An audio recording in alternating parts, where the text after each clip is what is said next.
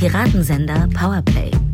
Das Gespräch am Ende der Woche mit Samira El-Wasil und Friedemann Karik.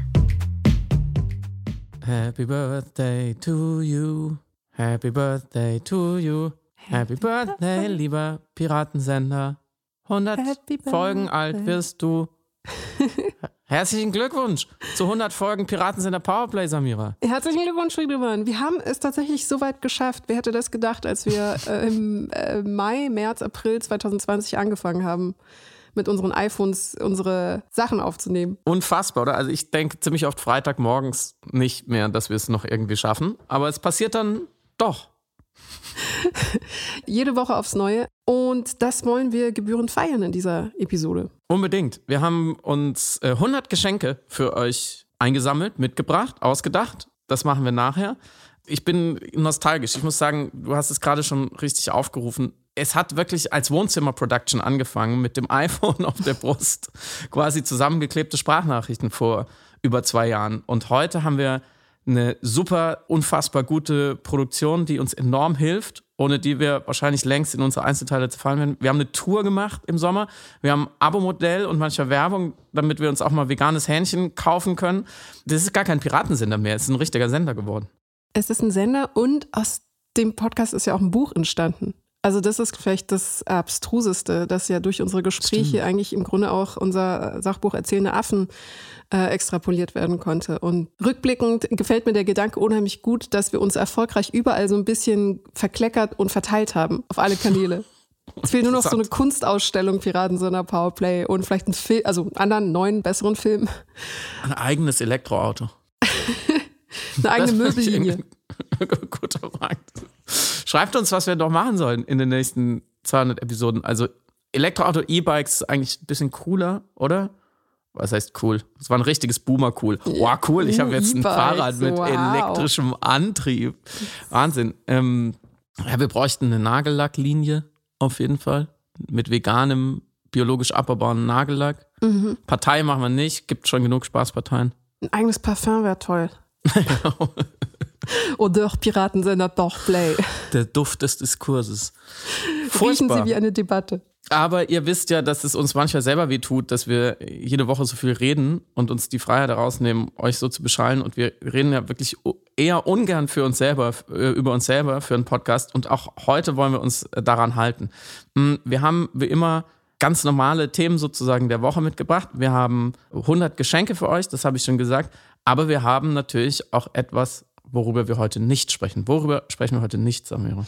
Wir sprechen heute nicht über die Medienkritik und in Buch gegossene Anklage von Richard David Precht und Harald Welzer. Äh, sie sind diese Woche ja publizistisch präsent gewesen in einigen Promo-Interviews für ihr bald erscheinendes Buch und wir haben beschlossen, nicht bei dieser Promo mitmachen zu wollen. Aus vielen Gründen. Ja, wir haben echt lange überlegt und uns Nachrichten hin und her geschrieben und diese Sachen auch gelesen natürlich und gewissermaßen fällt auch Juli C.'s Interview bei Markus Feldenkirchen auf eine Art da rein, weil sie ähnliche Kritikpunkte äußert und ja auch von einem ähnlichen politischen Standpunkt in, den, in der konkreten Diskussion kommt. Und eigentlich fällt ja die Diskurskritik genau in unseren Geschäftsbereich. Mhm. Deswegen haben wir uns natürlich schon Gedanken gemacht dazu und wir haben natürlich auch die Sachen, die jetzt veröffentlicht wurden, sehr genau gelesen und auch zugehört. Und wir sind uns natürlich des Dilemmas bewusst, wenn wir jetzt sagen, wir besprechen das in dieser Folge nicht. Und das ist ja der Trick irgendwie auch bei diesen Thesen, die Sie vorgebracht haben, dann bestätigen wir Ihre Thesen, weil dann ist ja bei uns, zumindest in unserem kleinen, nicht mehr Piratensender, kein Platz für diese abweichenden Meinungen.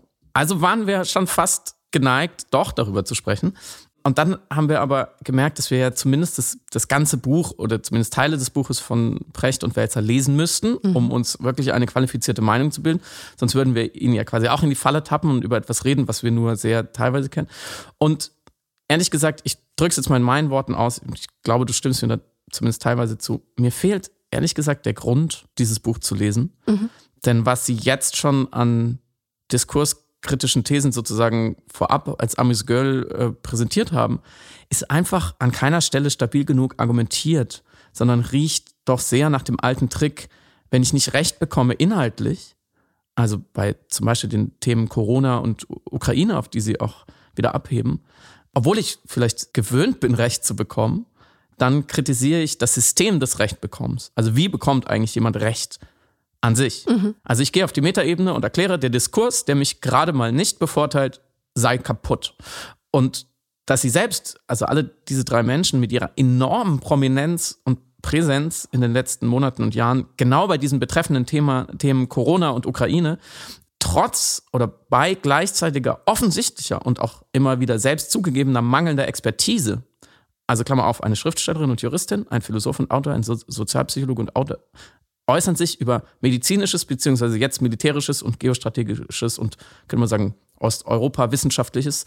Also, dass sie ja da immer wieder dazu sprechen dürfen, können, sollen und prominent breit befragt werden, sind sie ja lebende Widerlegungen ihrer Anklage, dass andere unbequeme Positionen im Diskurs keinen Platz hätten, weil sie selber auf Basis meistens von Gefühlen und fachfremden Einschätzungen, die ja völlig in Ordnung sind an sich, dürfen sie ja ihre Position immer und immer wieder statuieren. Und dass sie dann nicht merken, dass sie ihre eigenen Thesen schon qua Existenz und qua Präsenz immer wieder widerlegen.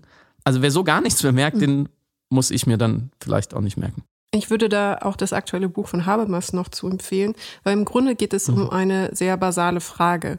Wie frei ist ein Diskurs, wenn eine vom angeblichen Mainstream angeblich abweichende Meinung mit Kritik dekonstruiert wird oder demontiert wird, so dass bei den Akteuren, die diese Meinung äußern, der Eindruck entsteht, und mhm. ich sage wirklich alles mit Anführungszeichen, dass keine Möglichkeit ist, diese zu positionieren. Also mhm.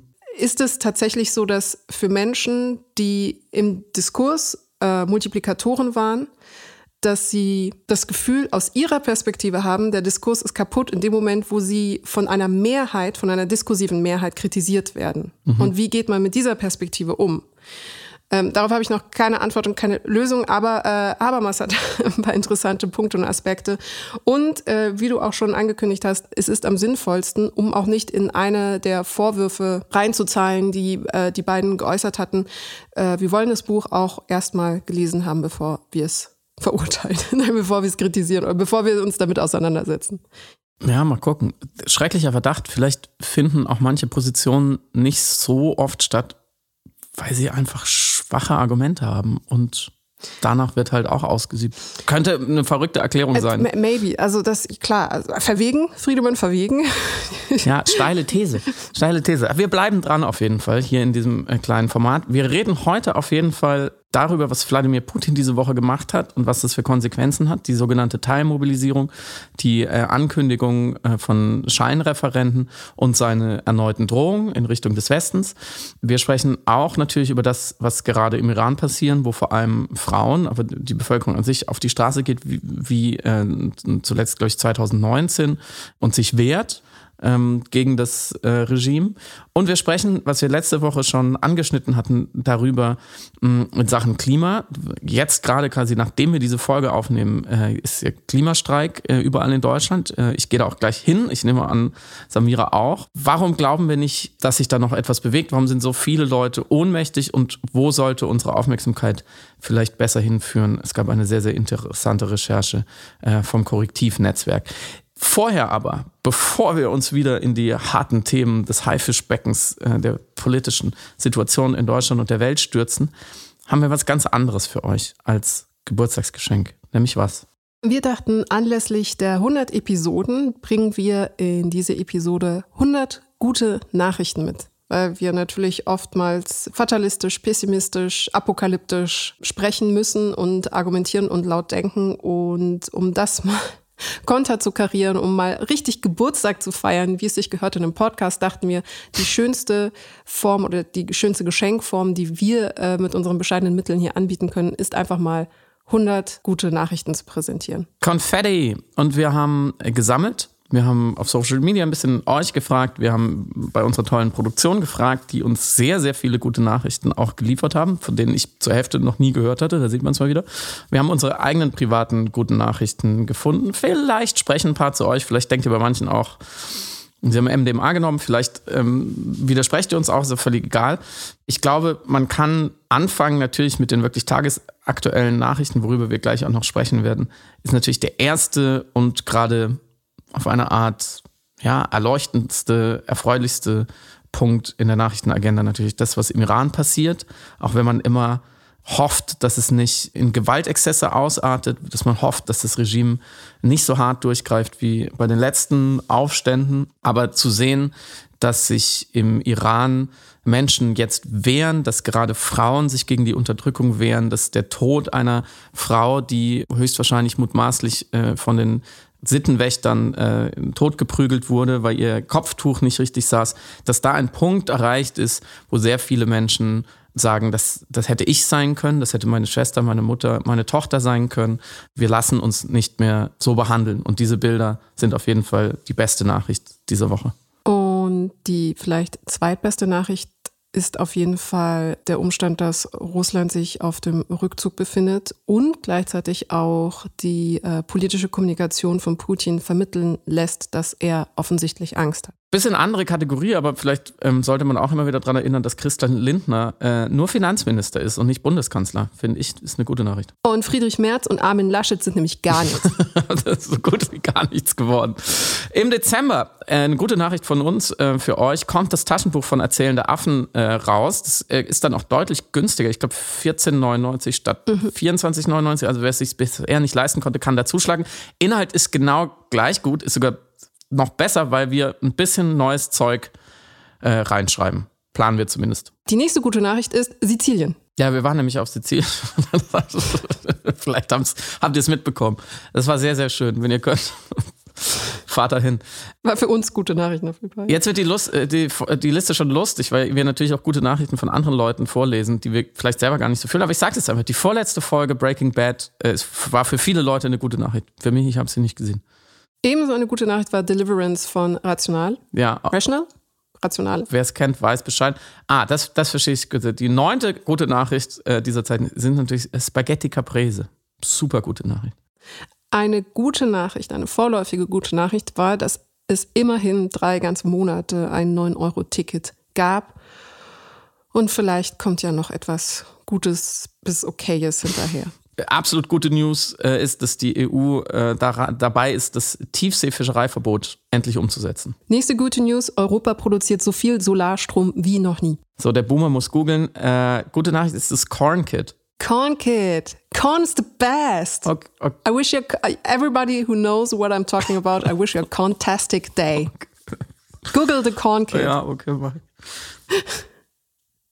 Ähm, wir sprachen letzte Woche schon ganz kurz darüber, dass äh, Patagonia, das Funktionsklamottenunternehmen, mhm. äh, beziehungsweise der Gründer von Patagonia, so rum, hat seine Firma basically in, mit Wert von drei Milliarden Dollar an alle Klimaschutzstiftungen verschenkt, um das Klima zu retten. Mit Ökonomie. Super stark. Mm, es wurde eine Methode entwickelt, durch die erstmals die Meereisdicke während des Sommers verlässlich interpretiert werden kann. Klammer auf, die Nachrichten, die man durch diese Methode erfährt, sind nicht unbedingt die besten, Klammer zu, aber ähm, Forschung ist wichtig. Äh, die niederländische Stadt Haarlem wird ab 2024 auf öffentlichen Flächen Werbung für Fleisch verbieten. Studie, Doppelpunkt. Der Nutri-Score trägt tatsächlich zu gesünderer Ernährung bei. Ein seltener Fall, wo diese Labels, die oft kritisiert werden, anscheinend wirklich was bringen. Das hat mich wirklich gefreut. Ja. Das kann ich jetzt nämlich allen sagen. Ich habe nämlich so heute Morgen im Radio noch ein Interview mit einem Wissenschaftler gehört, der gesagt hat, dieses Label zu klimaneutral auf den Produkten wäre insgesamt ziemlicher Quatsch. Aber es gibt Labels, die sind gut. Eine ebenso gute Nachricht ist, dass es eine Alternative zur Klimaanlage gibt. München setzt nämlich auf Fernkälte und will auch dort Vorreiter werden. Ein neuer Bluttest erkennt 50 Krebsarten und ihren Ursprungsort frühzeitig. Äh, ist noch nicht massentauglich, aber wird es in Zukunft sicherlich werden. Eine historisch unglaublich wichtige neue Nachricht ist ähm, der Umstand, dass die EU Produkte aus Zwangsarbeit verbieten lassen will. Das ist wirklich wichtig. Es ist ein Entwurf der EU-Kommission und wir hoffen, es wird bald Wirklichkeit. Genauso wie die E-Flugzeuge, die Air Canada starten lassen will demnächst. Das ist ja auch so ein, das ist eigentlich meine, wenn ich eine Wunschtechnologie frei hätte, die jetzt morgen sofort äh, in Betrieb genommen wird, außerhalb des medizinischen Sektors, klar, Krebsheilen, mhm. so, logisch. Eine Wunschtechnologie, ich glaube, dann, dann wären es die elektrischen Flugzeuge. ein egoistischer Wunsch ist mir jetzt gerade mal egal. Ähm, aber damit wir weiter reisen können. Ja, ja. Das ist ein Moment, wo ich auch so ein The Future is Now Gefühl mhm. habe, wenn ich das höre, E-Flugzeuge. Die äh, ebenso äh, zukunftsweisend oder in die Zukunft blickend äh, verhält sich die Bank von Australien, die ab 2025 Kredite für Autos mit Verbrennungsmotoren einstellt. Sehr gut. Und die Lebenserwartung in Afrika ist deutlich gestiegen. Es wurde jetzt nochmal erhoben und veröffentlicht. Menschen bleiben heute durchschnittlich zehn Jahre länger gesund. Der Weltschwimmverband erlaubt für Wettkämpfe jetzt auch spezielle Badekappen für Menschen mit Afros und Dreads. Was eine tolle Nachricht ist, aber wo mich gleichzeitig schockiert, dass das jetzt erst äh, der Fall ist. Ja, ich, ich liebe so Nachrichten, die klingen auf den ersten Blick wie so eine Banalität. Niemand liebt Badekappen, also jetzt kein Gewinnerthema. Aber es ist so wichtig. Es sind, so, es sind ja. halt echt die kleinen Sachen. Auch für die sportliche Leistung. Und hier noch eine Fußnote. Es hat auch unglaublich lange gedauert, bis die Ballettassoziationen Ballettschuhe entwickelt haben, die eben nicht in Anführungszeichen Hautfarben ist, was ja das falsche Wort ist, weil es immer nur beige meint und mhm. damit Menschen mit dunkler Hautfarbe sofort ausschließt, sondern eben auch Ballettschuhe in Schattierungen anderer Hautfarben als das gemeinhin standardisierte Rosé oder Beige zulassen und produzieren. Und das hat auch vor drei Jahren bisher äh, eben noch keinen Einzug gefunden in die Ballettkultur. Das hat mich auch sehr schockiert. Sehr wichtig. Dass es so lange gedauert hat. Ganz anderes Feld, passt aber dazu. Drei Berliner Museen immerhin arbeiten jetzt aktiv ihre Kolonialgeschichte auf. Also sie prüfen ihre Sammlung, was da so alles drin rumsteht, was geraubt wurde äh, aus deutschen Kolonien. Und das geht auch zurück auf eine Initiative gleich zu ihrem Antritt äh, von der Kulturstaatsministerin Claudia Roth, die, daran erinnere ich mich noch vor, ja, wann wird es gewesen, ein knappes Jahr, dreiviertel Jahr, erstmal alle deutschen Museumsdirektorinnen eingeladen hat, um genau über dieses Thema zum ersten Mal ähm, sozusagen von offizieller Seite zu sprechen. Sehr wichtig. Ebenso wichtig, in Bildungseinrichtungen und staatlichen Einrichtungen in Schottland müssen Periodenprodukte jetzt kostenlos zur Verfügung gestellt werden. Eine gute Nachricht, vielleicht nicht für viele, aber für mich. Forschende haben herausgefunden, dass viele kleine Pausen am Tag viel besser für das Wohlbefinden sind als ein oder zwei längere. Stimmt, stimme ich zu. Das ist eine gute und eine sehr schlechte Nachricht für mich. Prokrastination. Eine schnelle Energiewende lohnt sich auch wirtschaftlich, haben Forschende herausgefunden. Ja, das ist extrem wichtig, dass wir endlich verstehen und äh, durchsetzen im Diskurs und als, als einfach als, wie sagt man, einfach kollektives Wissen durchsetzen, das, was ja auch der gesunde Menschenverstand sagt, dass wenn man äh, grüner wirtschaftet, dass man dann auch besser wirtschaftet, dass es auch ähm, sich, sich lohnt, einfach umzustellen. Kanada hat erstmals eine Vertreterin der indigenen Bevölkerung als Richterin an den obersten Gerichtshof berufen. Gute Nachricht. Singapur entkriminalisiert den Sex zwischen Männern. Auch eine sehr gute Nachricht. Sehr. Neuseeland will bis 2025 rauchfrei werden. Das ist für manche keine gute Nachricht. das ist mir egal. Die Klimastreiks gehen weiter und werden etwas bewirken. Ganz sicher. Erinnert ihr euch noch an diesen riesigen, gigantischen Kreisel aus Müll im Pazifik? Da hat man ja mit verschiedenen so Fisch- Systemen, also so riesigen Sieben und riesigen Netzen versucht, äh, den irgendwie aufzuräumen. Und eines dieser Systeme funktioniert wohl offenbar endlich so gut, dass man optimistisch ist, äh, den ganzen Schrott da wieder rausholen zu können. Wow. Die Fußballfrauen-Nationalmannschaft alleine sind schon elf gute Nachrichten. Absolut. Super gute Nachricht, die uns äh, über Twitter zugespielt wurde. Niemand Geringeres als Lotta Matthäus trainiert jetzt die E-Jugend des TSV Grünwald. Und er greift nach der Meisterschaft. Wow. Mit Stark. Dem Toll. Ebenso positiv zu vermelden ähm, gibt es hier die Information, dass es erstmals vegane Weißwurst auf dem Oktoberfest gibt. Uh. Und wer nicht aus München oder Bayern kommt, kann nicht nachvollziehen, was für eine wichtige, gute Nachricht das ist. Die heilige Weißwurst. Das ist wirklich die, jetzt ist der Rubikon überschritten. Das ist die letzte Bastion der Fleischesser. Wir kriegen sie alle. Luisa Neubauer hatte Erfolg mit ihrer Klage gegen Akif Pirinci. Der hat sie nämlich beleidigt und jetzt musste er zahlen. Make it rain. Die Bundes-AfD hat Probleme, konnte Corona nicht ausschlachten und genauso wenig die Ukraine nicht instrumentalisieren für ihre populistischen Zwecke. Und nächste gute Nachricht in dem Bereich, sie hat auch komplett ins Klo gegriffen mit ihren Penis-Gummibärchen. Weiß nicht, ob ihr es mitbekommen habt. Googelt mal AfD und Gummibärchen. Dann seht ihr es. Und sie hat abermals komplett ins Klo gegriffen mit ihrer ganzen Russlandnähe und einer seltsam abgehobenen Reise neulich. Weiß nicht, ob ihr es mitbekommen habt. Ab Dezember, liebe Liebhabende des Stuttgarter Hauptbahnhofs, so wie Samira und ich, ab Dezember ist Stuttgart wieder ans Nachtzugnetz angeschlossen, hat uns ein User, eine Userin geschrieben. finde ich gut. Kommt man schnell besser weg aus Stuttgart, das ist immer gut. Nocturne Mobilität auch sehr wichtig. Bis 2023 entsteht in Sizilien die größte Fabrik für Solaranlagen in Europa. Wir hatten es eben schon von Lebenserwartung, das darf man sich schon immer wieder ins Gedächtnis rufen, dass natürlich manche Dinge werden echt schlimmer und das Klima geht kaputt, dann wird alles richtig schlimm. Aber ihr erinnert euch vielleicht an das Buch äh, Factfulness von Hans Rosling, ähm, der darin, es gibt natürlich auch andere Leute, die darüber geschrieben haben, aber er hat es schön kondensiert, gezeichnet hat, wie viel besser die Welt in vielen Bereichen geworden ist. Bildung, Medizin, Lebenserwartung für sehr, sehr, sehr, sehr, sehr, sehr viele Menschen in den letzten Jahrzehnten. Das darf man vielleicht nicht vergessen. Eine weitere gute Nachricht ist ganz schlicht, dass Konzerte wieder stattfinden. Sehr. Sehr gute Nachricht. Sehr. Folgende Nachricht hat uns auch jemand auf Twitter geschrieben und ich habe es einfach mal in Anführungszeichen hier reinkopiert und mal gucken, ob, was wir dazu sagen. Ich zitiere. Mitte Oktober kommt eine neue Geschichte von Peter Maffeis Tabaluga.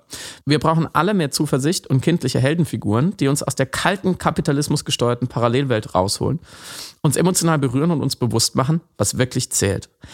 Jetzt weiß ich nicht genau, Samira, wie dein Verhältnis zu Peter Maffay und der Tabaluga Fantasy Dimension ist, aber ich fand die Begründung gut. Ich war immer neidisch auf die Mädchen meiner Klasse, die den Merch dazu hatten. äh, aber ich äh, okay. deswegen ein dominantes Gefühl hier Neid und Missgunst. Aber äh, die Nachricht unterm Strich natürlich positiv und immer wichtig. Äh, ich stimme absolut dem Umstand zu, dass man positive Role Models in seiner Kindheit braucht. Okay.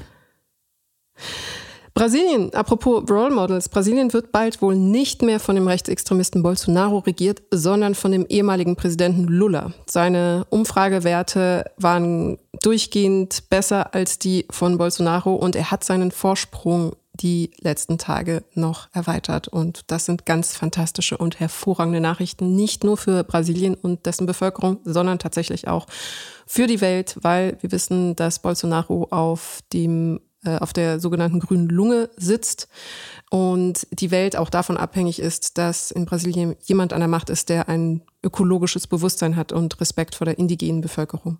Apropos alte Rechtsextremisten. Donald Trump wird angeklagt, beispielsweise in New York. World of Warcraft Dragonflight kommt 2022 noch raus und der Cyberpunk Patch 1.6 hat das Spiel wieder aufgefrischt. Wurde uns als gute Nachricht mitgeteilt. Ja, das habe ich einfach mal übernommen. Ich fand das klang irgendwie gut. Genauso, äh, nächste gute Nachricht, die uns zugesandt wurde. In Florida gelang es einer Forschungsgruppe erstmals Exemplare der vom Aussterben bedrohten Elchgeweihkorallen im Labor zu züchten. Dies könnte die Aufforstung von Korallenriffen bedeutend vereinfachen und unterstützen.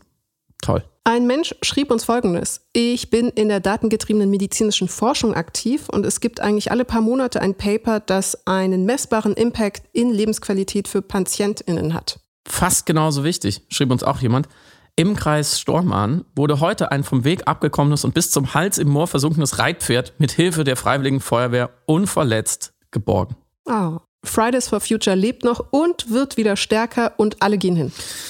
Das nigerianische Unternehmen EcoTutu verkauft kleine Kühlcontainer, die sich autark mit Sonnenenergie betreiben lassen, Kühlboxen und Kühlaggregate. Nach eigenen Angaben lieferte es diese bereits an über 600 Bauern. Das Einkommen dieser Bauern soll dadurch um 20 bis 35 Prozent gestiegen sein. 1,5 Milliarden Euro jährlich für Naturschutz hat Olaf Scholz versprochen.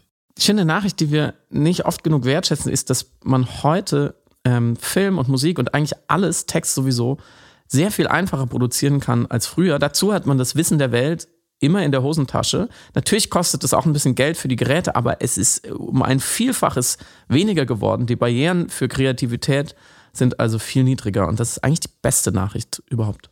Absolut. Ebenso gute Nachrichten sind immer die Torten der Wahrheit von Katja Berlin.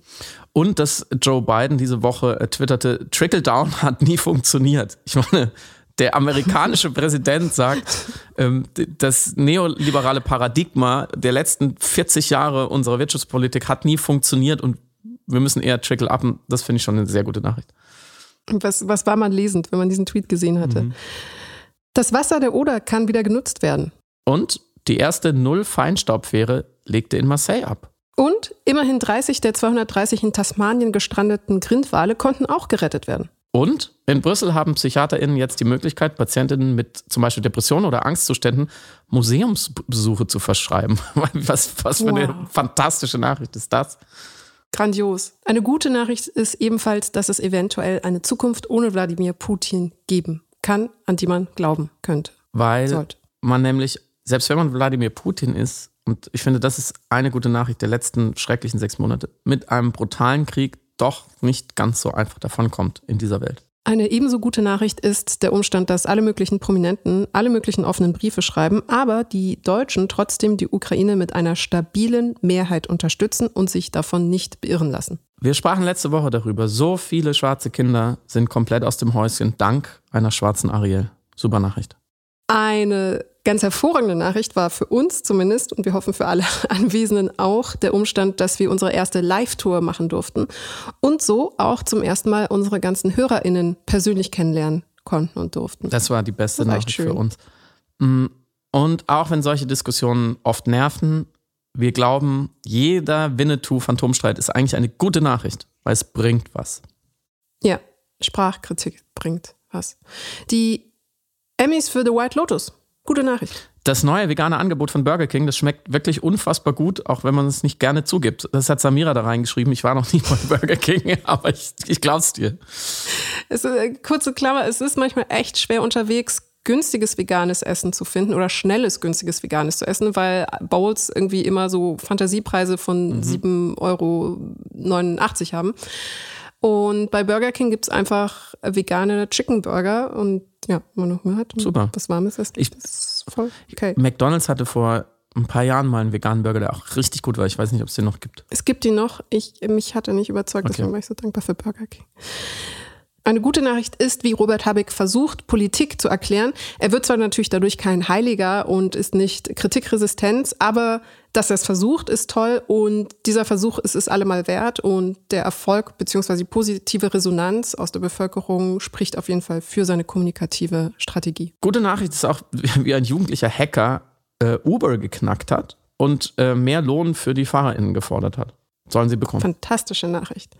Ab 2044 wird es aus Tierschutzgründen auf Mallorca keine Kutschfahrt mit Pferden mehr geben, weil die Tiere regelmäßig unter der Belastung zusammengebrochen waren. Eine super Nachricht ist, dass trotz oder vielleicht auch gerade wegen Friedrich Merz heute mehr Menschen gendern denn je. Das ist auch schön. Ich liebe positive Entwicklungen aus Trotz. Das ist immer das Beste.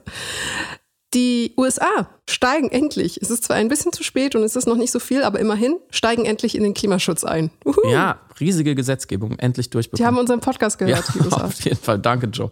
Mhm, super Nachricht für uns natürlich, dass ihr uns so treu zuhört und unterstützt, weil das motiviert enorm, ähm, auch gerade wenn die Nachrichten manchmal einfach schlecht sind und wir eine Stunde über Abgründe sprechen. Ähm, zu wissen, dass da draußen ein paar Menschen sind, die zuhören, das ähm, reicht schon. Ihr seid unsere wöchentlichen guten Nachrichten, auch wenn ihr es gar nicht wisst.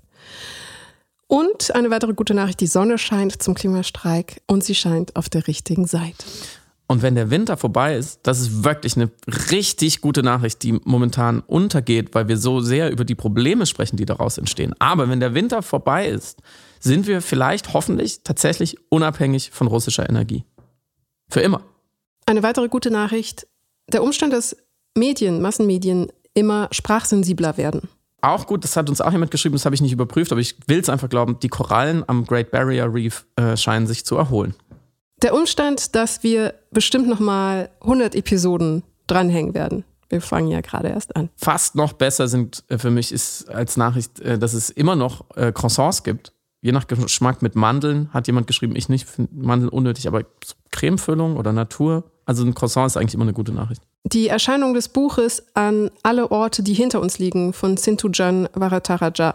Ich finde, eine gute Nachricht ist auch Annalena Baerbock als Außenministerin. Eine weitere gute Nachricht, junge Menschen, die schon ganz selbstverständlich divers und grün denken und leben, als beispielsweise Ältere, die sich gerade noch dazu durchkämpfen müssen. Super Nachricht, gerade auch für uns, dass das ganz große kulturelle Sterben durch Corona ausgeblieben ist. Die Zeiten sind super hart, keine Frage. Äh, aber noch gibt es Hoffnung für VeranstalterInnen, für Locations, für KünstlerInnen, für Leute wie uns, die irgendwie auch davon leben. Mit Mohammed bleibt wurde eine menschenverachtende Abschiebung verhindert. Und noch so eine Nachricht, die ich nicht überprüfen kann, weil ich keine Ahnung davon habe, aber ich lese sie einfach vor. Äh, ein äh, neuer Supercomputer wurde nur für die Klimaforschung eingeweiht, der noch umfassendere, höher aufgelöste und somit bessere Klimaprojektion ermöglicht, äh, die aktuelle Simulation bisher nicht bieten konnten. Auch da gilt, dass die Nachrichten nicht so richtig gut sind, aber immerhin wissen wir, was uns blüht. Eine weitere gute Nachricht ist der Roman Auf See von Theresia Enzensberger mit äh, vor allem Teil dieser guten Nachricht seiend dem unfassbar schönen Cover. Jetzt kommt fast meine Lieblingsnachricht nach Lotta Matthäus. Ähm, die Uni Frankfurt hatte 251 äh, Medizinstudienbewerberinnen irrtümlich einen Platz zugewiesen und die Zusagen wenig später wieder zurückgenommen. Aber jetzt kriegen sie Studienplätze deutschlandweit angeboten dafür als Kompensation. Und wer schon mal in der Situation war, dass er oder sie auf einen Studienplatz gewartet hat und gerade Medizin ist ja wirklich hart und dann will man an die Uni, weil da sind Freunde und dann schafft man es nicht und dann kriegt man die Zusage, wird zurückgenommen. Das ist echt Pech und blöd, aber ähm, jetzt ähm, haben sie sozusagen ein Trostpflaster bekommen und das ist irgendwie mal eine menschliche Seite eines unmenschlichen Systems. Eine weitere menschliche Seite zeigt MIT mit dem Produkt Homöopathie, ähm, mit welchem sie versucht, Homöopathie-Anhänger davon zu überzeugen, dass das eher Quatsch ist. Richtig gute Nachricht. Das Bundesministerium für Justiz unterstützt weiterhin äh, die Betroffenen äh, digitaler Gewalt ähm, durch die Förderung von Hate Aid. Pierre Lamberti und Katharina Nokun veröffentlichen ein neues Buch und auf das freue ich mich ganz persönlich ganz besonders. Es kommt am 30. September raus. Auch schön ist der Erfolg von Christian Barons Buch Schön ist die Nacht. Ebenfalls gute Nachrichten sind der Instagram-Account wie This is New York oder Shanghai Observed, die sehr skurril aus aller Welt berichten. ich habe das da reingeschrieben, weil ich liebe die. Kennst du die überhaupt? Nee. Jetzt sind wir nämlich genau verrutscht, weil das ist lustig, weil die nächste Meldung, ähm, da, der aktuelle Minions-Song, Leute, der aktuelle Minions-Song ähm, ist von Diana Ross und Tame Impala. Das musst du ja, erklären. Einfach, der, es gibt ja zu jedem Minions-Film einen guten Song. Zum Beispiel mhm. äh, Pharrell Williams hatte den, den vorletzten produziert und der aktuelle Song ist sehr, sehr, sehr schön. Gut. Und ich glaube, das ist, das ist, genau der richtige Punkt. Ähm, wir sind jetzt, ihr habt bestimmt mitgezählt, wir hatten jetzt 95 gute Nachrichten und ähm, haben beschlossen, die letzten fünf bringen wir am Ende, damit wir uns noch ein paar aufbewahren. Äh, War doch überhaupt gar kein Problem, die zu finden, oder? So super. Jetzt mal ohne Ironie, ich fand es tatsächlich schwer. Ich fand es tatsächlich schwer. Ich war, ähm, weil ich am Anfang dachte, wo sind denn die guten Nachrichten? Man muss wirklich aktiv danach suchen. Sagen wir so, es ist in der Verfügbarkeitsheuristik des Weltgeschehens wesentlich einfacher, ähm, problematische Sachen, negative Sachen zu finden und zu sehen. Okay, ich habe da sozusagen zwei Tipps und greife jetzt doch schon die 95. gute Nachricht vor, weil sie passt gerade so gut. Es gibt bei vielen Nachrichtenportalen, zum Beispiel, ich weiß es jetzt von Zeit Online und Watson, ähm, extra Bereiche für gute Nachrichten. Also ja. Wenn ihr wollt, könnt ihr euch einfach auch mit guten Nachrichten beliefern lassen. Da haben wir natürlich auch teilweise die guten Nachrichten her. Und ähm, ich glaube, du hast es, glaube ich, auch wahrscheinlich so ein bisschen over, overgethinkt. Weil natürlich wirklich, wenn man, wenn man auch das, was wir jetzt gerade vorgelesen haben, wenn man es wirklich überprüft, dann fallen natürlich die ein oder andere gute. Ob jetzt Lotta Matthäus als E-Jugendtrainer, ob das jetzt wirklich eine gute Nachricht ist, müssen die E-JugendspielerInnen äh, beantworten. Aber ich glaube, da darf man auch mal ein Auge zudrücken. Oder? Sonst hat man ja keine Chance gegen die schlechten Nachrichten. Das stimmt und ich glaube, das Kriterium ist vor allem oder der Maßstab der Positivität muss sein, äh, macht es einen irgendwie in irgendeiner Form glücklich. Ja, absolut. Oder gibt es einem zumindest einen positiven Mehrwert, ja. Ja, und der Minions-Song hat mich jetzt gerade schon auch irgendwie glücklich gemacht, ohne dass ich ihn jemals gehört habe oder Fan der Minions wäre. Aber ähm, lass, uns, lass uns den positiven Spirit behalten und lass uns mhm. beim ersten eigentlichen Wochenthema dieser Episode, ähm, nämlich was Verrücktes machen. Lass uns Olaf Scholz loben. Wie fühlt sich das für dich an? Gewagt. ich weiß, heute bin ich risky free. Richtig, ja, voll mhm. gefährlich unterwegs. Er hat nämlich äh, in seiner Rede vor den Vereinten Nationen, die er gehalten hat diese Woche und später in den nachfolgenden Interviews, die er gegeben hat, als Reaktion darauf, was Wladimir Putin verlautbart hat in Russland, finde ich den richtigen Ton getroffen und genau das Richtige gesagt. Ähm, und wir kritisieren alle möglichen Politiker in immer viel, aber wenn, wenn man das Gefühl hat, jemand hat in einer Situation, die ja wirklich auch schwierig ist, wo man viel falsch machen kann, wo es um Weltpolitik geht, um Krieg, um einen Diktator, der, der ähm, sein Volk knechtet und mehr Menschen in einen Krieg schicken will, dann als Bundeskanzler richtig zu reagieren, ich finde, das kann man aber mal herausstellen. Er hat nämlich meiner Meinung nach in, in einem, einem Punkt genau das Richtige gemacht. Er hat Putin sehr direkt, wie die jungen Leute heute sagen, outgecalled. Also er hat mhm. quasi dekonstruiert, er hat im richtigen Sinne bewertet, was Putin da gemacht hat. Er hat nämlich Putins Auftritt, seine Rede und seine, seine Handlung ähm, einen Akt der Verzweiflung genannt. Olaf Scholz mhm. hat es einen Akt der Verzweiflung genannt. Er hat gesagt, Wladimir Putin, äh, dieses Russland wird nicht gewinnen. Er hat äh, diese Referenten, die, ähm, die Putin jetzt in den eroberten Gebieten in der Ukraine durchführen lassen will, sofort Scheinreferenten genannt. Er hat keinen Zweifel daran gelassen, dass ähm, er als Bundeskanzler und ähm, auch die gesamte westliche Allianz, wenn man so sagen kann, diese Referenten nicht akzeptieren wird und dass diese Gemeinschaft weiter zur Ukraine steht bei der Befreiung dieser Gebiete.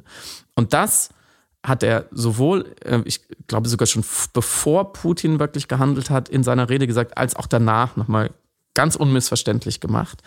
Und äh, Macron hat auch eine ähnlich gute Rede gehalten. Ähm, die Amerikaner haben sich so ein bisschen bedeckt gehalten. Die anderen Staatenlenker haben jetzt ähm, nichts Gegenteiliges gesagt. Also Olaf Scholz hat sich da wirklich auch zur Stimme äh, dieser Gruppe gemacht.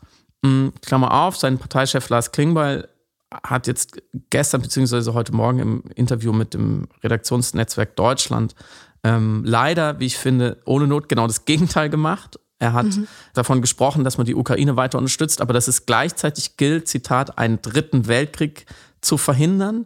Und das mhm. ist genau eine ängstliche, angstmachende Maximalrhetorik, die bisher sonst nur ein gewisser Tino Kruppalla von der AfD benutzt hat in letzter Zeit, diesen Begriff Dritter Weltkrieg, trägt nicht wirklich zur Beruhigung bei. Und ich finde an diesem Kontrast, das ist ein bisschen schade in diesem Fall, ähm, weil man sich ja wünschen könnte, dass der Parteichef seinem Bundeskanzler da folgt. Stattdessen macht er wieder ein Feld auf, was völlig unnötig ist, nämlich diese immer wieder geschürte, formulierte Angst vor der totalen Eskalation, nach der momentan nichts aussieht. Und der Punkt ist ja, warum ich ja auch das gut fand, was Scholz gesagt hat, er hat ja recht damit, dass das, was Putin getan hat, diese Teilmobilmachung, die wohl eine doch echt Dreiviertel-Mobilmachung ist, soweit man jetzt hört. Mhm. Erste Berichte sprechen eben nicht nur von 300.000 Männern, die ähm, eingezogen werden sollen, sollen, sondern von einer Million. Also die, mhm. der Unterschied ist nicht so ganz klar zur Generalmobilmachung. Es könnte auch nur ein rhetorischer Trick gewesen sein.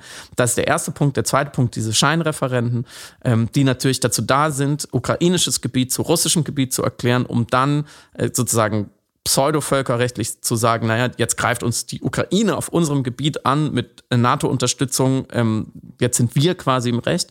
Und die erneute implizite äh, Drohung was man so, zumindest so in, äh, interpretiert mit äh, Atomwaffen, also zumindest mit taktischen Nuklearwaffen, wo Putin sagt, wir, wir werden, wenn wir angegriffen werden, werden wir uns mit allen Mitteln verteidigen und es ist kein, kein Bluff. Und dieser Begriff Bluff, das interpretiert man meistens so, dass er, dass er eben weitere militärische Eskalation meint. Und da gibt es eben fast nur noch äh, diese Nuklearwaffen. Und auch noch ein weiterer Punkt, dass er versucht, das Narrativ dieses Krieges umzudrehen, dass er die Ukraine äh, nochmal neuerlich antagonisiert, dass er wiederholt, es sind Neonazis, dass er spricht, sie hätten Massaker verübt, wo wir natürlich wissen, die Wahrheit ist genau das Gegenteil. Und dass er vor allem sagt, wir führen dort nicht nur Krieg gegen die neonazistische Ukraine, sondern gegen den gesamten Westen. Also er macht harte Politik, wir haben die Bilder auch schon gesehen, die Leute werden wirklich eingezogen, vor allem jetzt immer noch in den weit östlichen, quasi asiatischen Regionen Russlands. Wie bisher haben die Leute da vor allem unter dieser Mobilmachung zu leiden. Die Referenten werden kommen, also die Ergebnisse kann man sich schon vorstellen. 80, 90, 95 Prozent werden dann angeblich für Russland gestimmt haben, was, äh, wie Timothy Snyder sagt, man am besten eigentlich als Social Media Propaganda sehen soll und, und gar nicht erst in diese Kategorie einsortieren, ja, es ist, es ist sowas wie eine Wahl, aber sie ist gefälscht. Nein, es ist auch keine gefälschte Wahl. Es ist einfach nur Propaganda. Es ist einfach nur eine mhm. Pressemitteilung. Da geht schon rein logistisch gar nicht, dass man gefälschte Wahlen abhält. Also richtige Wahlen, transparente, demokratische Wahlen, okay, das schon mal gar nicht. Aber es werden auch nicht mal gefälschte Wahlen sein. Es, man wird einfach irgendwo in ein Dokument äh, Zahlen reinschreiben und das dann äh, veröffentlichen. Also das wie auch wieder eine, eine Drohung, nicht zu blöffen. Meistens Leute, die sagen, ich blöffe nicht, Blöffen wahrscheinlich umso wahrscheinlicher. Und auch diese völlig irre Umgeschichtsschreibung, während die Geschichte noch läuft, dass die Ukraine ja diese Massaker zu verüben hat. Alles das meint Scholz, wenn er sagt, es ist ein Akt der Verzweiflung und das sind Zeichen von Schwäche. Und Scholz scheint das verstanden zu haben und räumt diese, diese Referenten vorher schon vor der Weltöffentlichkeit ab. Also Putin versucht da sozusagen Wirklichkeit zu formen und Scholz sagt gleich, ne, wir, darauf lassen wir uns nicht ein. Und Putin muss sich das gefallen lassen. Er muss sich gefallen lassen, dass der Westen alles das, was er gerade noch an Maßnahmen im Köcher äh, hatte, entweder ignoriert ähm, sich davon nicht beeindrucken lässt oder sofort sagt, ja, das interessiert uns nicht. Mhm. Er musste sich aber vorher auch schon von anderen autoritären Herrschern bei diesem Klassentreffen der Despoten einiges sagen lassen. Auch da war die Unterstützung schon nicht mehr da. Er musste vor der Weltöffentlichkeit sagen, dass er die Sorgen und Ängste von China ernst nimmt, was auch eine sehr ungewöhnliche Kleinmachung gegenüber äh, den Chinesen war. Und der Rest der Welt schweigt und kommt ihm nicht zur Hilfe. Zelensky, sein Widersacher, spricht nicht mehr zu Putin, mhm. sondern in seiner Reaktion auf Putin spricht er zu den russischen Soldaten und sagt, ihr habt zwei Möglichkeiten. Entweder ihr, ihr desertiert oder lasst euch gefangen nehmen oder ihr werdet sterben in der Ukraine, mhm. so wie die 100.000 vor euch. Eure beste Chance zu überleben ist, euch diesem Befehl äh, von Wladimir Putin zu widersetzen. Man sieht also an allen Fronten dieser ganzen Geschichte ist Putin wie noch nie unter Druck. Und ich glaube auch, er verrechnet sich mit dieser Drohkulisse gerade wieder. Oder was eine optimistische Sichtweise auf eine Art wäre, er bereitet Verhandlungen vor. Er versucht sich in eine bestmögliche Position zu bringen. Er, er baut nochmal die Druckliste auf, sagt, hier, ich hätte theoretisch 100.000, eine Million mehr Männer unter Waffen. Ich kann das machen. Die können nichts dagegen tun. Alle äh, Expertinnen haben sofort gesagt, die nutzen ihm auch nicht so viel, weil er kann die gar nicht ausbilden und, und bewaffnen. Da ist die Logistik dafür gar nicht vorhanden. Er kann ja einfach halt 100.000 Männer ohne, ohne, ohne, ohne Kampfesfähigkeit sozusagen in den Krieg schicken, das wird ihm den Vorteil nicht bringen, aber er zeigt zumindest, okay, auf Menschenmaterial kann ich zurückgreifen, das ist mir egal. Und er, er macht sich nochmal so groß, wie es nur irgendwie geht, weil er weiß, er verliert diesen Krieg gerade. Und weil ihm jetzt vielleicht ein Zeitpunkt gar nicht so ungünstig erschiene, in Verhandlungen zu treten, wenn vielleicht der Westen den ersten Schritt macht, wenn jemand wie Biden sagt, okay, wir setzen uns an einen Tisch, wenn vielleicht, ich glaube, wir hatten es ganz am Anfang des Konfliktes mal diskutiert, wie jetzt auch der eine ukrainische Berater des Präsidenten ähm, Angela Merkel oder eine andere quasi bisher neutrale Gestalt in Erscheinung tritt und er das abwenden kann, was sich ja gerade abzeichnet, nämlich eine weitere militärische Niederlage, die er innenpolitisch auch nicht erklären könnte ich glaube, deswegen waren die Nachrichten ja auch in unseren 100 guten Nachrichten drin. Ich glaube, man darf gerade hoffen, dass sich vielleicht in den nächsten Monaten einiges fügt und man darf leise optimistisch sein, dass Russland, bevor es diesen Krieg endgültig verliert, äh, große Zugeständnisse macht am Verhandlungstisch oder dass, wenn er wirklich glaubt, er kann es so weiter zutun, dass vielleicht er Russland verliert.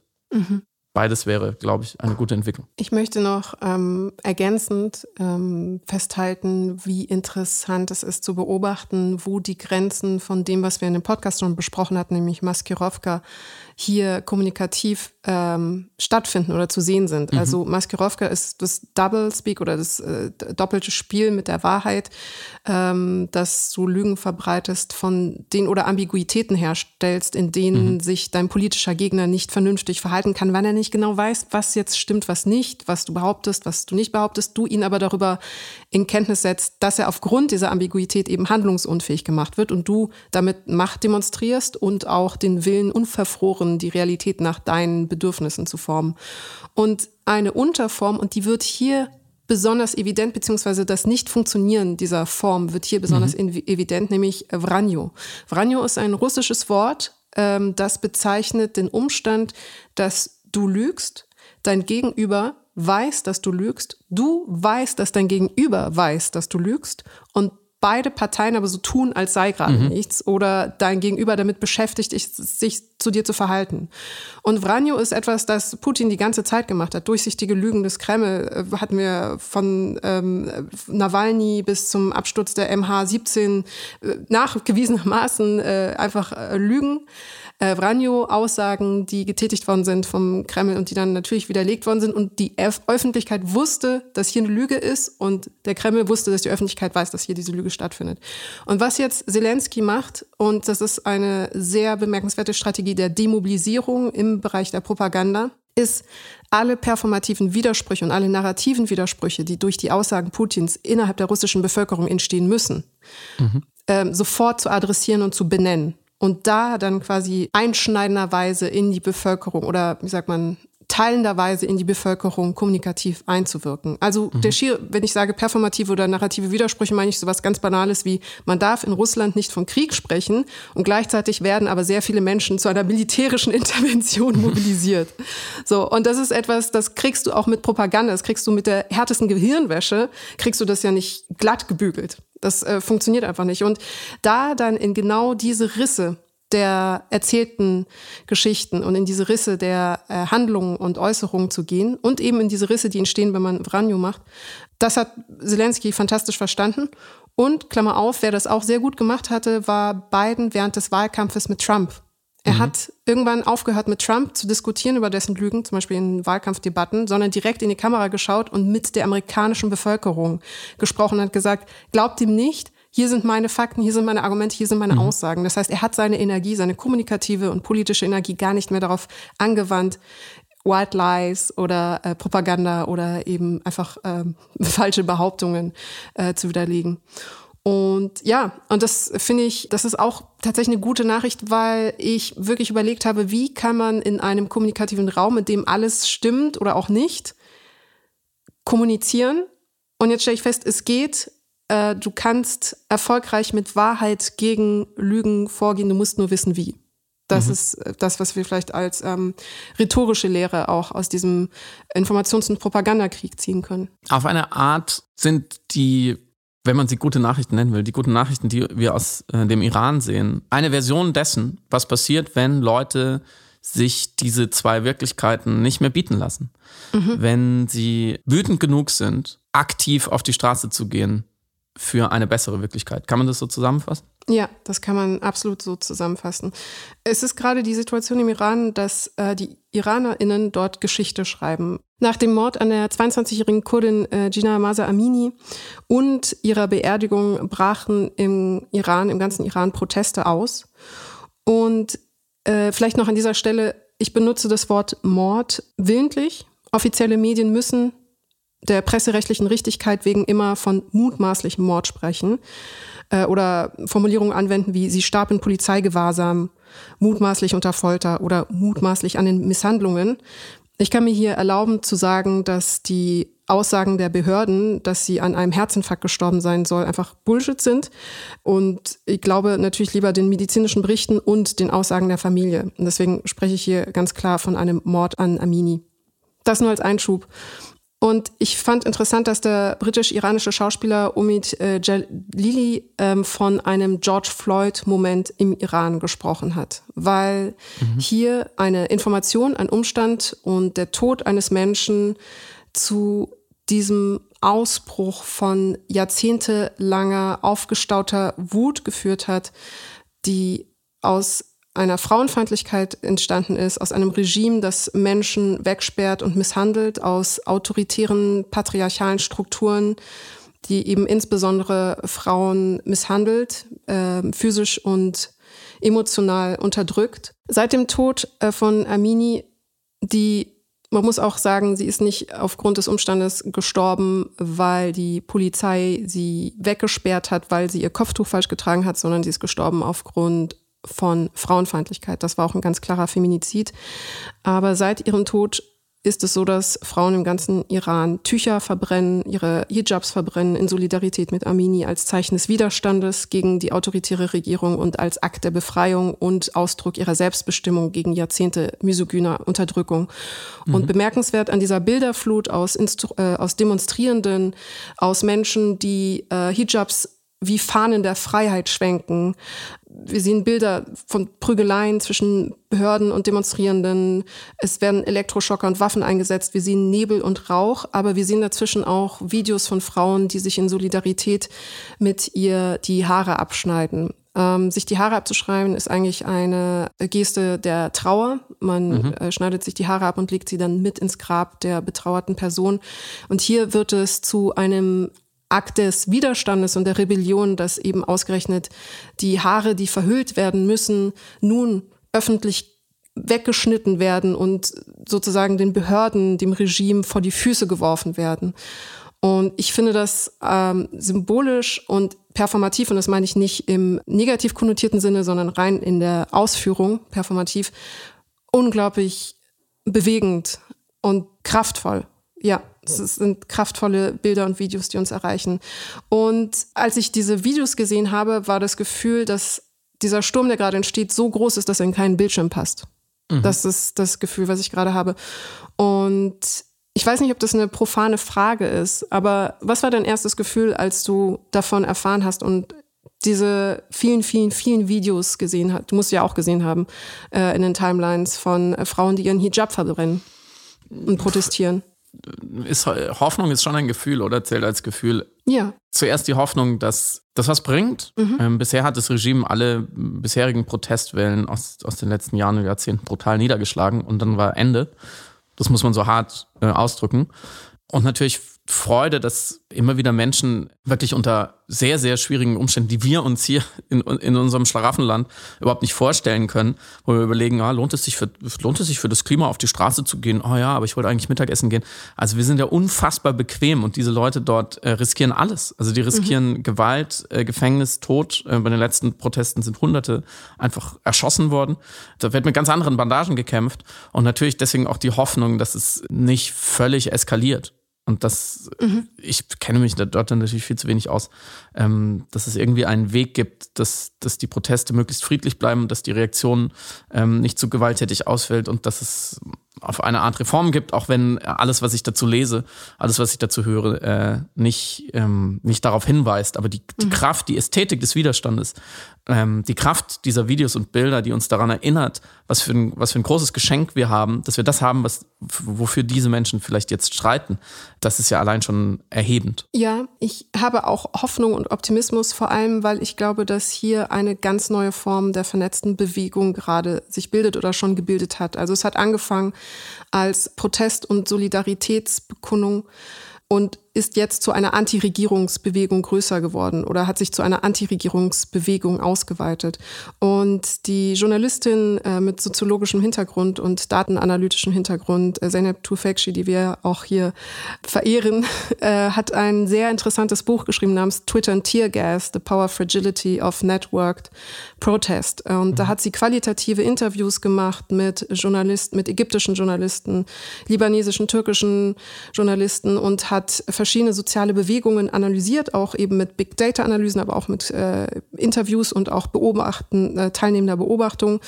Ähm, zum Beispiel eben die Gezi Park Proteste oder die Proteste auf dem Tahrirplatz in Kairo und hat versucht zu ergründen, was genau diese neuen Protestformen ausmacht und hat definiert, dass es eben neue Bewegungsformen gibt des Protests namens vernetzte Bewegungen die vor allem mithilfe von Social Media, beziehungsweise nicht mal Social Media an und für sich, sondern einer Visibilität erfolgen, also auch einer videografischen Visibilität oder einer massenmedialen Visibilität. Äh, aber natürlich auch Vernetzung mithilfe von Social Media, das ist auch unglaublich wichtig. Und mhm. das hat, glaube ich, auch, oder nicht glaube ich, ziemlich sicher die iranische Regierung mitbekommen, dass ihnen gerade dieser Protest auch auf medialer Ebene alles abverlangen wird, weil die Behörden verschiedene Internetanbieter jetzt eingestellt haben, blockiert haben. Also es war sowieso schon so, dass YouTube und Facebook, glaube ich, schon gesperrt waren und jetzt ist zusätzlich noch äh, WhatsApp und Instagram gesperrt worden. Und das ist deshalb so fatal, weil WhatsApp und Instagram die Haupt-Social-Media-Plattform waren, die IranerInnen benutzt hatten und wo auch am meisten eben äh, Mobilisierungsinformationen untereinander geteilt werden konnten. Und gleichzeitig wurde jetzt auch der Zugang zum Internet im Allgemeinen reduziert und gedrosselt. Und wer das äh, hört und die iranische Bevölkerung unterstützen möchte und dazu beitragen möchte, dass Nutzerinnen dort Internet nutzen können, trotz der Sperre, dem möchte ich den Thread von der Nutzerin Nonsense ans Herz legen. Wir verlinken sie in den Show Notes, die sehr verständlich erklärt, wie man mithilfe einer Browser-Erweiterung namens Snowflake Menschen im Iran Zugang zum Internet ermöglichen mhm. kann. Im Grunde genommen geht es nur darum, dass man ein bisschen von seiner eigenen Internetbandbreite zur Verfügung stellt. Äh, das ist auch legal, also unbedingt unterstützen. Darf ich ein Gedicht zitieren, was ich gelesen habe gestern in dem Buch Iran, die Freiheit ist weiblich von mhm. Bulini Atay? Weil wir müssen jetzt weiter beobachten, wie die Bewegungen und Entwicklungen sind. Ähm, aber um das Gefühl der Hoffnung, das du beschrieben hast, einzufangen, sie zitiert ein Gedicht der iranischen äh, Dichterin Simin Behbahani. Du willst mich auslöschen, ich aber werde nicht weichen von dieser Stätte. Ich werde weiter tanzen, solange ich mich halten kann. Meine Stimme wird zu hören sein, solange ich lebe, in Wut, Getöse und Erhebung. Deine Steine und Felsen fürchte ich nicht. Ich bin die Flut, du kannst meinen Fluss nicht bändigen. Und das ist es vielleicht. Geschichte ist es, wenn Frauen zu einer Naturgewalt werden und Gegenwart ist es, wenn wir sie dabei sehen können. Zum Abschluss dieser 100. Geburtstagsfolge Piratensender Powerplay haben wir natürlich wie jetzt jede Woche, bisher halten wir es wirklich äh, löblich durch, eine wunderbare Gastfrage, die uns heute zum Geburtstag geschenkt wurde, die ähm, dementsprechend auch ein bisschen anders ist als sonst, aber ich habe mich sehr über sie gefreut ähm, und sie kommt von niemand Geringeren als äh, von äh, deinem guten Freund, äh, Comedian und äh, Autor äh, Oliver Poller. Genau, er hat uns folgende Frage geschickt und ich möchte diese Stelle noch nutzen, Bescheid zu geben, dass am 10.10. .10. sein neues Buch L'amour numérique rauskommt. Ein Roman. Wenn ihr einen Comic-Character aus eurer Kindheit heiraten müsstet, wen würdet ihr heiraten und warum? Und wie würde eure Beziehung mit diesem Charakter aussehen? Ich habe mich so über die Frage gefreut. Wirklich, da geht dieses Konzept der, der HörerInnen-Frage auf. Es muss ja nicht immer, die, die müssen nicht immer die ganz harten Themen sein. Und das ist aber auch eine wichtige Frage. Und ich habe, ich finde, die Frage ist zu wichtig, um zu lange darüber nachzudenken. Weil ich habe, ich möchte sowas aus dem Bauch heraus beantworten, aus meinem inneren Siebenjährigen. Und ich habe sofort an die, ich habe damals tatsächlich viel lustiges Taschenbuch gelesen. Ähm, und äh, DuckTales geschaut. Und es, es gab mhm. einen Charakter, zu dem habe ich mich immer auf eine Art hingezogen gefühlt. Und ich, ich den würde ich nur, den, der ist mir sofort eingefallen, nämlich Gustav Ganz. Ich würde mhm. Gustav Ganz heiraten, weil Gustav Ganz ist ja der Cousin von Donald, der immer Glück hat und der immer fröhlich ist und dem passieren nur gute Sachen. Und der ist natürlich irgendwie das negativ oder positiv zu Donald, dem immer schlechte Sachen passieren. Und ich habe immer so mit Donald gelitten. Ich konnte das dann irgendwann gar nicht mehr lesen und genießen, weil dem, dem, dem geht es ja immer nur schlecht und er dappt immer nur äh, in den Misthaufen. Aber Gustav Ganz ist so, kommt so manchmal rein und zeigt, glaube ich, wie das Leben auch sein kann und dass es auch gute Tage gibt. Und ich würde, glaube ich, einfach mit jemand verheiratet sein, der so ist und der so viel Glück hat. Weil was gibt es Schöneres, als mit einem glücklichen Menschen verheiratet zu sein? Oh, das ist wirklich süß. Das ist wirklich süß. Es überrascht mich ehrlich gesagt aber auch ein bisschen. äh, ich hätte jetzt gedacht, dass ja so kleinen jungen Crashs, äh, Crushs nochmal irgendwie anders, welche äh, Superheldinnen oder sowas. Ähm, ich konnte mich nicht so wirklich entscheiden, deswegen eine kleine Auswahl meines Sirais, die ich wahrscheinlich zusammenstellen müsste aus den Figuren. Und so würden wir in wilder Ehe und offener Beziehung vermutlich auch in einer WG leben. Ich hatte immer eine große Anziehungskraft zu dem Protagonisten von dem Manga One Piece, äh, Monkey mhm. D. Ruffy und seine Strohhut-Piraten. Wer kennt es nicht? Ich Wer kennt es nicht als ganz hervorragendes Anime, ganz hervorragendes Manga, hervorragender Manga und äh, der hatte eine sehr unbekümmerte, äh, lustige Art und war gleichzeitig ein super Leader, aber ein positiver, konstruktiver Leader und hat äh, sein Team, die Strohhut-Piratenbande, zusammengehalten. Mhm. Ähm, zwischendrin hatte ich aber auch kurze gedankliche Affären mit beispielsweise äh, Michiru aus Sailor Moon, die äh, Sailor Neptune ich ganz toll fand, weil sie unglaublich gut Geige spielen konnte. Sie ist die beste Violinistin der Welt mhm. in der Handlung und ähm, ist, hat als ähm, Gott, Geist eben Neptun auf ihrer Seite, kann also das Meer beherrschen. Und wer möchte nicht eine Freundin haben, die das Meer beherrschen kann? Also wäre ich, wär ich sofort dabei. Und als letztes ab und zu Rendezvous bestimmt auch mit äh, Lara Croft aus Tomb Raider, also Archäologin, die mit Waffen umgehen kann, alle Tiere und Pflanzen kennt und gleichzeitig die Geschichte der Karthager und Babyloner abrufen kann und Motorrad fahren kann. Also, ja, yeah, what's more to say? Also, du hast ein ganzes Ensemble nominiert. Interessant. Sieht man, ja. dass vielleicht auch deine Comic-Affinität ein bisschen höher war als meine. Ich bin total lame, bei den total lame Entenhausen-Enten stehen geblieben. Aber gut, so findet man die Liebe vielleicht, indem man sich nicht so viel wünscht. Oder sich alles wünscht. Oder sich alles wünscht. Beides ist gut. Jetzt kommen noch unsere fünf letzten, letzten guten fünf Nachrichten. Nachrichten. Eine für mich gute Nachricht dieses Jahr ist, äh, ich muss nicht zu Wiesen. Also das ist für dich auch eine gute Nachricht. Ich, ich, ich fühle das total. Ich muss auch nicht zu Wiesen, aber musstest du die letzten Jahre zu Wiesen, also vor Corona? Ja, also vor Corona, ja, also es so verschiedene Aspekte, Peer Group und irgendwie ganz seltsame innere Pflicht, aber auch FOMO. Also auch FOMO ist ja ein Zwang, der einen zwingt, mhm. zu Dingen zu gehen, auf die man vielleicht nur so halb Lust hat, aber die Angst davor, etwas zu verpassen, ist größer als die mhm. Lust, daheim zu bleiben irgendwie. Mhm. Und deswegen spreche ich hier von müssen. Sehr gut. Noch eine gute Nachricht ist tatsächlich die Veröffentlichung von Monkey Island auf der Switch. Ja. Ich, ich habe erst davon erfahren, durch diese Liste, aber ich war früher extremer Monkey Island-Fan. Äh, Guybrush Threepwood ähm, war mein ja. Held und ich habe das alles gespielt und ich habe zwar keine Switch, aber ich, ich finde es toll, dass diese Dinge nicht in Vergessenheit geraten. Sehr wichtig, sehr gute Nachricht für mich.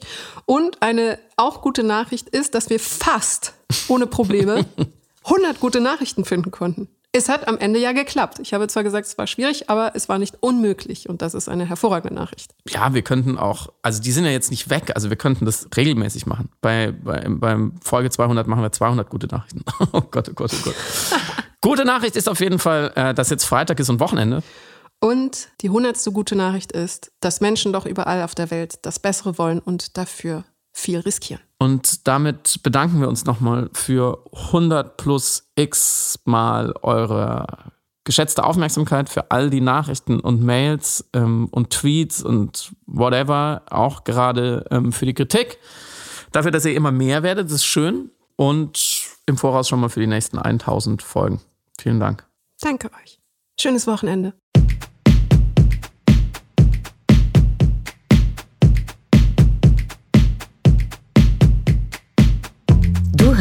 Piratensender Powerplay. Das Gespräch am Ende der Woche mit Samira El-Wasil und Friedemann Karik. Piratensender Powerplay ist eine Produktion von Stereotype Media in Kooperation mit Yam Yam, der unsichtbaren Tupperbox für den diskreten Foodie. Du möchtest Yam Yam zwei Wochen lang kostenlos testen? Abonniere diesen Podcast überall und gewinne gutes Korma. Bon Appetit!